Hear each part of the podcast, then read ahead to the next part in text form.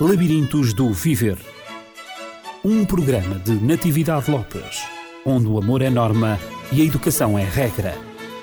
Labirintos do Viver. Educação para os valores na escola e na família. Labirintos do Viver. Mais uma vez no ar, um programa Labirintos do Viver. E hoje entramos num labirinto que, para algumas pessoas, é ainda desconhecido. É um termo, um conceito denominado resiliência.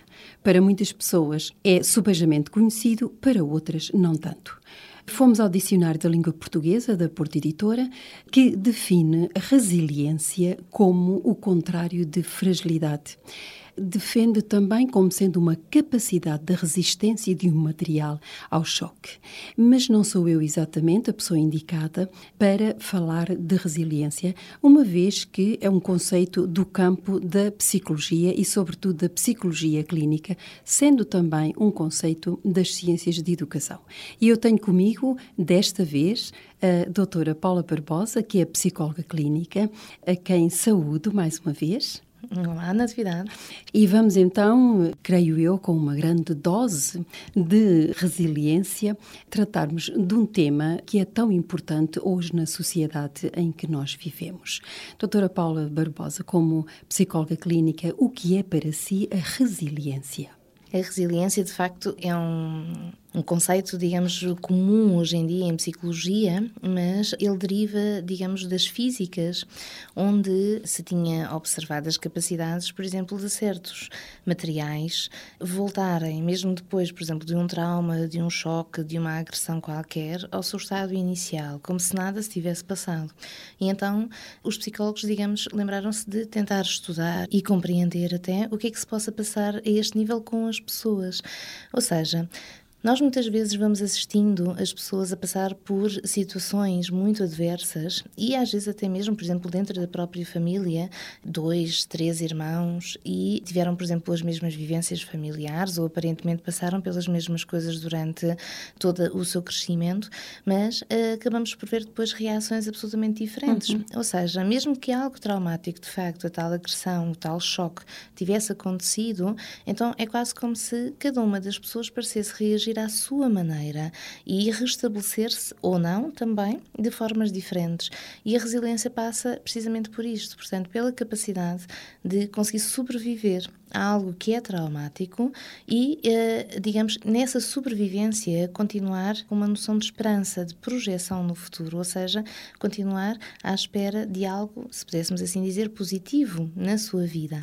Esta ideia de tratarmos este tema e este conceito, resiliência, surgiu precisamente do tema aqui abordado no Labirintos do Viver, da situação de Joseph Fritz, que enclausurou a sua filha durante 24 anos eh, naquele bunker.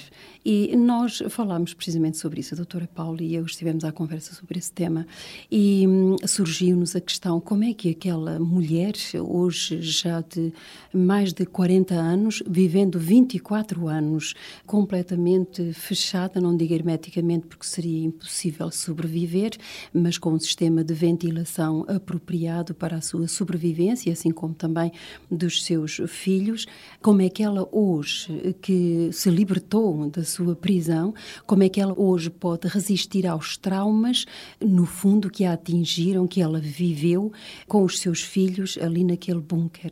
E por isso mesmo a resiliência eh, mostra-nos que de facto é uma capacidade que o ser humano pode ter. Sim, o ser humano pode muitas das vezes superar condições muito adversas ou quase, digamos, até inimagináveis para uhum. nós. E dessa forma, muitas das vezes, esse é um dos casos, mas podemos, estou aqui a lembrar também casos, por exemplo, em que as pessoas ficam em condições, por exemplo, de isolamento ou face às forças da natureza uh, durante bastantes dias e, portanto, a forma como essas pessoas conseguem de facto sobreviver espanta-nos a maior parte das uhum. vezes. Não julgávamos às vezes até ser possível. Uh, estamos aqui a falar desse caso da Áustria, mas poderemos também falar, por exemplo, do caso do terremoto e como é que Exatamente. uma semana depois há em pessoas que estão, naturais. Exato. Há pessoas que estão vivas uma semana uhum. depois. O que é que as faz, portanto, ter esta capacidade de aguentar, de acreditar, de um sentir que seja capaz. Exemplo. Exatamente. Uhum. Portanto, tudo isto se baseia nos conceitos de resiliência. Que capacidades de resiliência essas pessoas individualmente foram construindo para si próprias, para que então, numa circunstância em que tivessem que fazer apelo, digamos, quase à sua força interior no seu auge, tivessem então essa capacidade, portanto, de enfrentar o que quer que fosse e nesta capacidade, digamos, quase também eventualmente do imprevisto e ultrapassar isso e, portanto, permanecerem, e isso também é uma parte importante do conceito da resiliência, que seria, então, depois permanecer gostando da vida à mesma, gostando de si próprias e, portanto, focando-se naquilo que é positivo, não se deixarem, digamos, fixar no trauma nem destruir por ele. Essas pessoas acabam por ter a capacidade de se desenvolverem normalmente, apesar dos riscos ou apesar da situação traumática,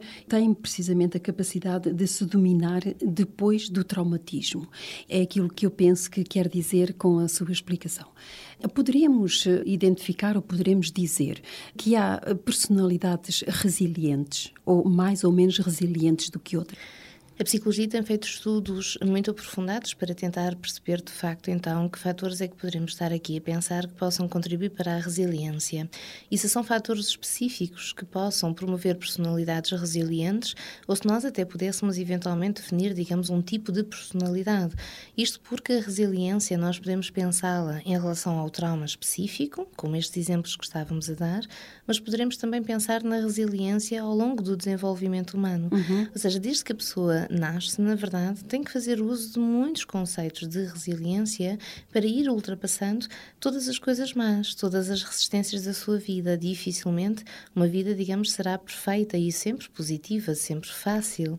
E toda esta noção, portanto, de lidar com o que é negativo, de lidar com o esforço, implica então também uma série de recursos. Recursos esses, digamos, que à partida implicam uma valorização de si enquanto pessoa. Uhum, a sua uh, autoestima. Sim, a sua autoestima, portanto, teria que ser alguém com a sua autoestima à partida reforçada, mas nós estamos a falar de fatores que possam ser eventualmente internos, ou seja, do psiquismo da pessoa, da forma como ela foi construindo a sua imagem de si própria, mas não nos podemos uh, esquecer também dos fatores, portanto, de risco, aqueles que em torno da pessoa vão fazer prevalecer a necessidade ou não de resiliência. No fundo, que são os fatores externos. Exato. Aquilo que nós podemos pensar, e às vezes até se brinca um bocadinho com isto, que o sofrimento faz crescer.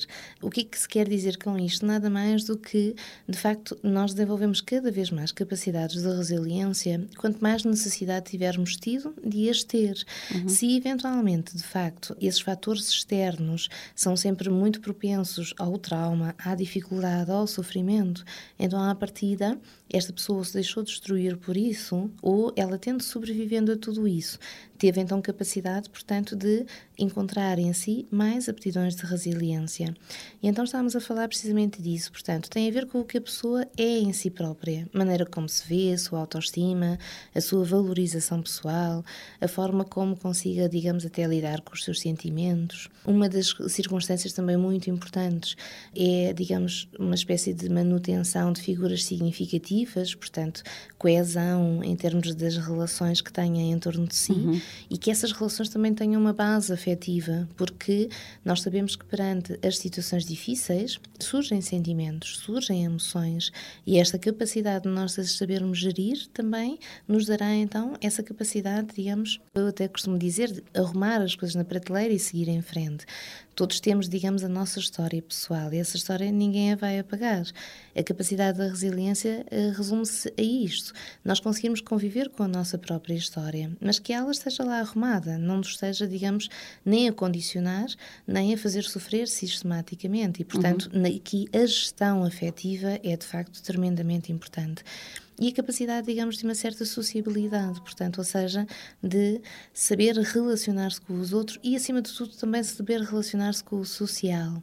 Nós podemos pensar em muitas pessoas a forma como estiveram, digamos, mais circunscritas ao ambiente, por exemplo, familiar no qual até conseguem, digamos, fazer uso das suas aptidões, conseguem relacionar-se, conseguem comunicar, mas quantas vezes num ambiente mais social ficam inibidas, retraídas, deslocadas, inferiorizadas, portanto, uma série de dificuldades que as vão impedir, portanto, de se sentirem integradas. E esse também será um conceito importante para aquilo que nós possamos dizer que são personalidades resilientes. Então podemos resumir que a resiliência será então uma, uma capacidade de adaptação às situações adversas e essas personalidades, digamos, mais resilientes do que outras têm essa capacidade de adaptação, porque também têm os fatores, quer internos, quer externos, que ajudam exatamente ao desenvolvimento dessa mesma capacidade.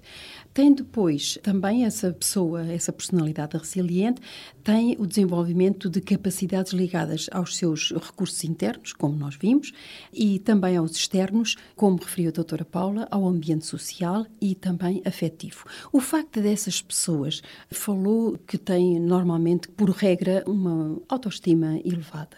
O facto de a pessoa estar a passar por um mau momento, uma situação muito adversa, muito contrária àquilo que seria uh, desejado por si própria ou pelos outros mesmo, mas de saber que há alguém que a compreende, que há alguém que a reconhece, que a valoriza. Isso tem alguma importância nesta adaptação necessária à situação traumática? Sem dúvida. Se nós encontramos alguém que tem essa capacidade de resiliência, com certeza iremos encontrar, portanto, fatores até no seu desenvolvimento, na sua educação, na relação que, digamos, a que foi habituada e com principal importância nos primeiros anos, vamos encontrar com certeza figuras, eh, digamos, não só significativas do ponto de vista afetivo, mas que permitiram, portanto, esta comunicação e este ajudar a pensar. Tantas vezes aqui já falamos nessa uhum, questão. Uhum, uhum. Para que a pessoa então ganhe a sua autonomia na gestão, quer interna de si própria, portanto, os sentimentos, das emoções, emoções. dos pensamentos, dos significados que as coisas tiveram uhum, para que ela. Que atribui ao próprio acontecimento. Porque é preciso, digamos, reforçar aqui o conceito de que nós, por vezes, pensamos aquilo não é traumático, porque não pode ser traumático para ele, ou, por exemplo, para uma criança, porque não é para nós. Mas cada um tem os seus significados, as suas referências pessoais, e a resiliência tem a ver, de facto, também muito com esta individualidade de cada um.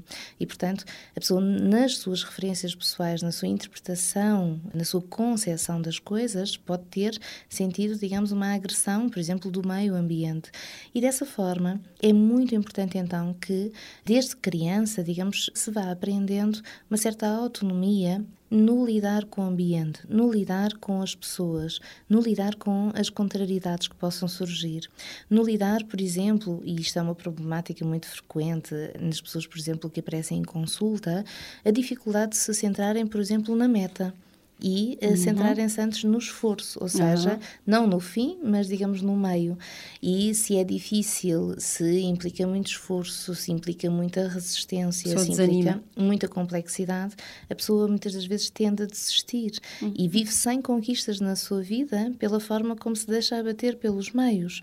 Ora, se esta pessoa não for educada ou ajudada a pensar naquilo que ela própria pode fazer, ou seja, na forma como ela se possa, digamos, responsabilizar ou apropriar da responsabilidade de chegar a um lado qualquer, então ela vai sentir sempre que alguém a terá que salvar, ou situações, soluções mágicas poderão, digamos, eventualmente trazer as tais conquistas, as tais alegrias, e não irá ela então adquirir uma espécie, digamos, de poder mesmo em, em inglês utiliza-se muito esta palavra empowerment, uhum. que quer dizer precisamente, portanto, apropriar-se desse poder que tem sobre si e sobre a sua própria vida. E por essa, isso tem essa que adaptação ser. que é inata, digamos assim, quase inata. Quase, quase, porque se houverem, digamos, eventualmente até figuras de referência, figuras cuidadoras, figuras presentes, mas que façam tudo pela criança, pelo jovem, que tomem conta das coisas todas, que facilitem as coisas todas, então esta pessoa dificilmente terá, digamos, capacidades resilientes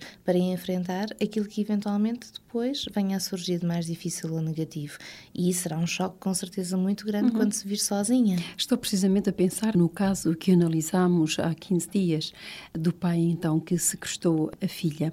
Eu penso que uma das motivações para aquela jovem, no fundo, que entrou naquele bunker levada pelo pai, foi ela saber que os filhos estavam a ser cuidados pela própria mãe, pela mãe dela, pela avó deles. Um, foi ela também saber e ter a esperança que de alguma maneira ela iria sair dali, mas sobretudo ela tinha que viver para a sobrevivência dos filhos.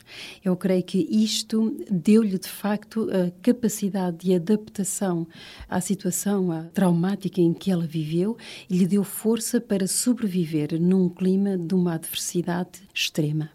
Sim, ela terá, portanto, como até conversámos na altura, que ter bases na construção da sua personalidade para se focalizar uhum. no fim e, eventualmente, qual fim Não será. Esforço. E, eventualmente, digamos, se esse fim é do aqui e agora pois. ou é daqui, digamos, a muito tempo. O que é que isso lhe custaria, não é? O que é que isso lhe custaria? Porque... Importava era atingir o uhum. objetivo, era que os filhos sobrevivessem e que tivessem uma educação diferente daquela que ela lhes podia dar ali dentro do bunker. Porque a pessoa resiliente não se centra no aqui e agora. Uhum. A pessoa resiliente, claro, né, saberá viver no aqui e agora, mas não é apenas do prazer do aqui e agora ou da facilidade do aqui e agora que, digamos, ela se alimente. Ela terá sempre capacidade de se, digamos, direcionar, construir em torno de um projeto qualquer, em torno de uma meta qualquer, que eventualmente possa até ser conquistada a médio ou longo prazo, pela forma como é capaz de confiar e acreditar em si própria e mobilizar-se para o esforço, a dificuldade, o que quer que seja em termos das suas iniciativas próprias para lidar com esse objetivo.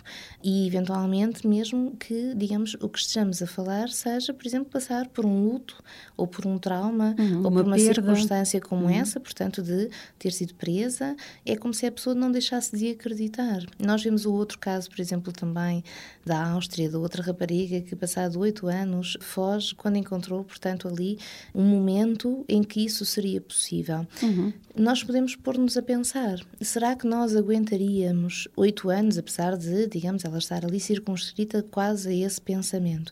Mas será que todas as pessoas aguentariam oito anos à espera do tal momento e reagiriam de facto no tal momento? Portanto, isto é preciso um conceito de facto de resiliência bastante estável nesta uh, jovem, que era criança na altura, para conseguir mobilizar-se para algo que, digamos, demora tanto tempo a atingir uhum. e uh, implica, digamos, um esforço e uma gestão emocional tremendas. Então poderemos resumir, digamos, uma personalidade resiliente como sendo uma personalidade que tem uma pessoa que tem uma capacidade de análise, de reconhecimento muito grande.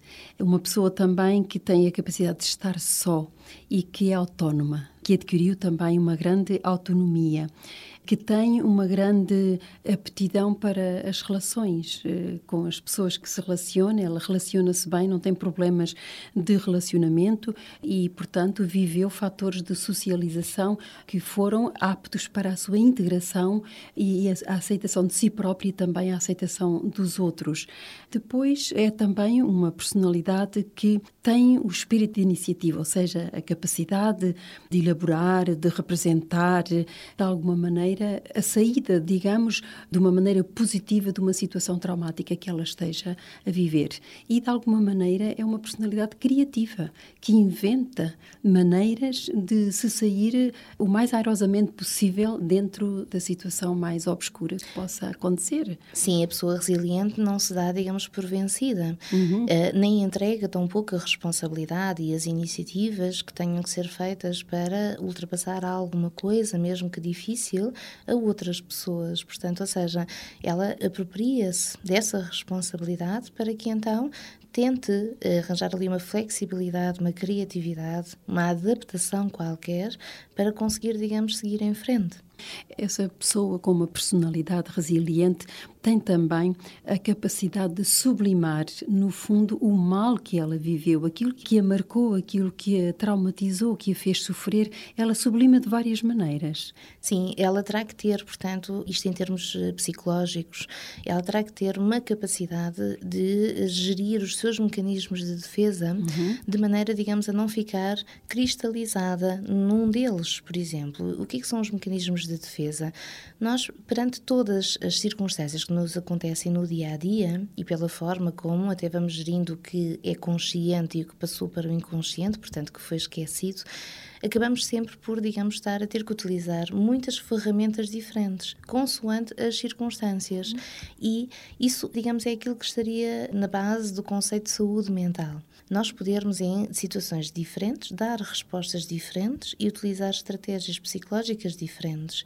E essa pessoa, então, terá muitas maneiras, e daí isso também ser um conceito de criatividade, de, digamos, ir gerindo a situação para que então se consiga ir integrando e ultrapassando, portanto, avançando nesse sentido. Na área da moralidade, eh, como é que essa pessoa vive a sua moralidade? Uma pessoa de personalidade resiliente.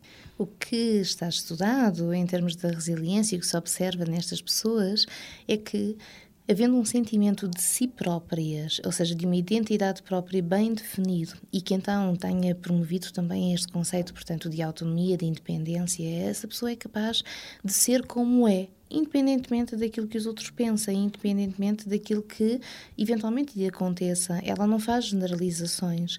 Há um trauma e esse trauma é difícil, traz sentimentos muito profundos e, digamos até, muito complicados de gerir. Só que ela não se centra, digamos, nessa coisa negativa, nem a faz uma generalização dela, digamos, à sua vida. E, portanto, não é porque um trauma acontece que a vida toda é traumática. Ela é quase como se conseguisse fazer uma fronteira bastante bem definida de que aquilo é uma coisa muito má, eventualmente, mas no meio de outras coisas boas e não perde o vislumbre daquilo que de bom de facto aconteceu. E isto, em termos psicológicos, tem a ver com a capacidade de fazer o mesmo consigo própria, de estar bem definida na sua identidade própria no meio das identidades dos outros. E isso vai dar então uma capacidade também de estabelecer valores, valores pessoais. Ou seja, os valores mesmo da moralidade não são feitos apenas porque é suposto, porque é o convencional, por imitação dos outros.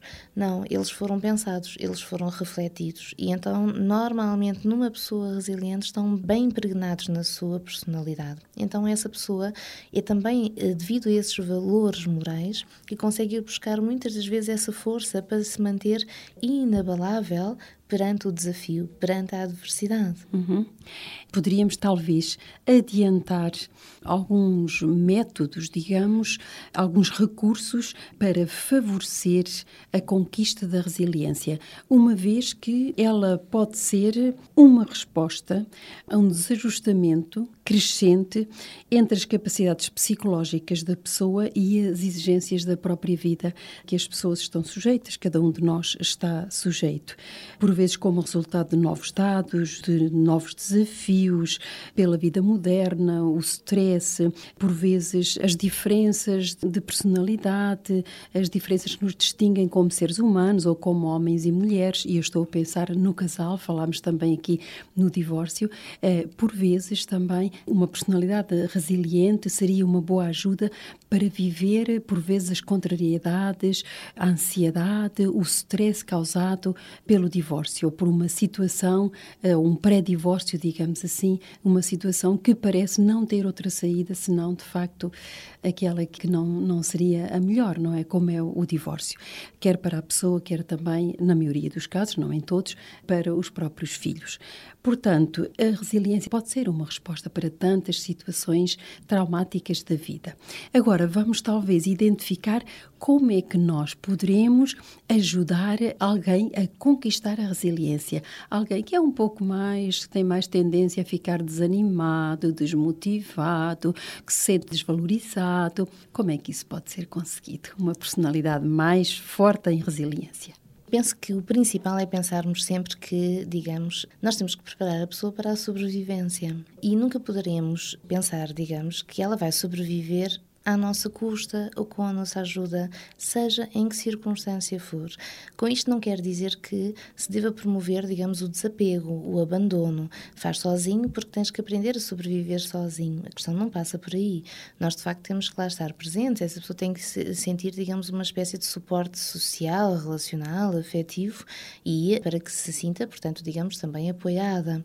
Mas na prática, naquilo que efetivamente são as iniciativas, temos que a preparar, digamos, para lidar com a sobrevivência, com a selva. Às vezes até costumo uhum. brincar com os pais e dizer, quer dizer, se lá fora é a selva e nós estamos protegidos da selva até aos 18 anos, não é porque temos 18 anos que quando formos para a selva vamos saber defendermos daquilo que a selva tem.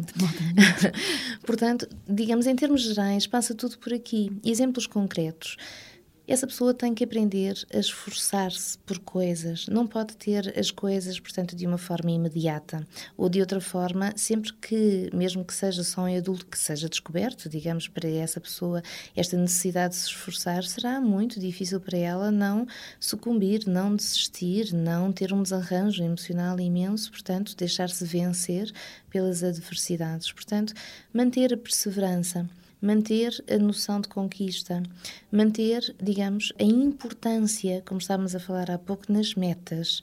Ok, vai custar, vai ser difícil, vai demorar algum tempo, mas haveremos de lá chegar e, portanto, é ali que nós nos focalizamos. Dou-lhe um exemplo. Muitas das vezes, e aparece também em consulta esta circunstância, a pessoa passou, por exemplo, por uma perda qualquer. Poderá ter sido um, uma perda de uma relação, de um casamento, ou, por exemplo, de algo que era muito importante na sua vida, e a pessoa muitas vezes chega à consulta muito assustada Porquê? Porque está a ter uma série, por exemplo, de sentimentos, de dificuldades, está ali, portanto, a passar, digamos, por um período em que não está tão motivada, em que chora mais, ou em que se sente mais abatida, sente por dentro uma sensação de vazio, e a pessoa já vem com medo de sentir isto. Ora, para se conseguir chegar à noção de resiliência, tem que se aprender. E para aprender, temos que passar por experiências. Se em adulto isto nos assusta, é porque talvez enquanto nos fomos desenvolvendo, não fomos passando por situações diferentes em que nos deixassem sentir coisas, para nós percebermos que quando perdemos uma coisa, naturalmente vamos sentir esse vazio e essa tristeza durante é algum tempo. Estamos a fazer o luto da situação. A questão era se isso não passasse nunca. E então, nós só estamos a fazer o luto da situação. Como se costuma dizer até, não é? em termos populares, o tempo cura tudo, portanto, é deixar o tempo passar, é ir fazendo a gestão disso e lá chegaremos. E muitas das vezes a pessoa, digamos, perde a capacidade de resiliência por isto, por se deixar, digamos, ficar assustada ou abatida por aquilo que são os meios e não os fins, e por a incapacidade de reconhecer aquilo que são os sentimentos naturais perante as situações adversas. Se nós estamos a falar de traumas, de coisas que são muito negativas, muito difíceis, não poderemos de forma alguma estar a esperar que essas pessoas passem por elas sem sentimentos, só pensando racionalmente no que tem que ser e, portanto, não se sentindo destabilizadas. Mas isso não significa que tenham que ficar doentes ou destruídas por uhum. isso. Uhum. Se elas próprias também se conhecerem a si mesmas, para perceberem que é uma fase, são só sentimentos e os sentimentos são, eventualmente, digamos, ser arrumados ou amainar, se pudéssemos assim dizer, ao longo de algum tempo. Portanto, essas seriam conselhos ou características essenciais, portanto, de se ajudar a pessoa a trabalhar.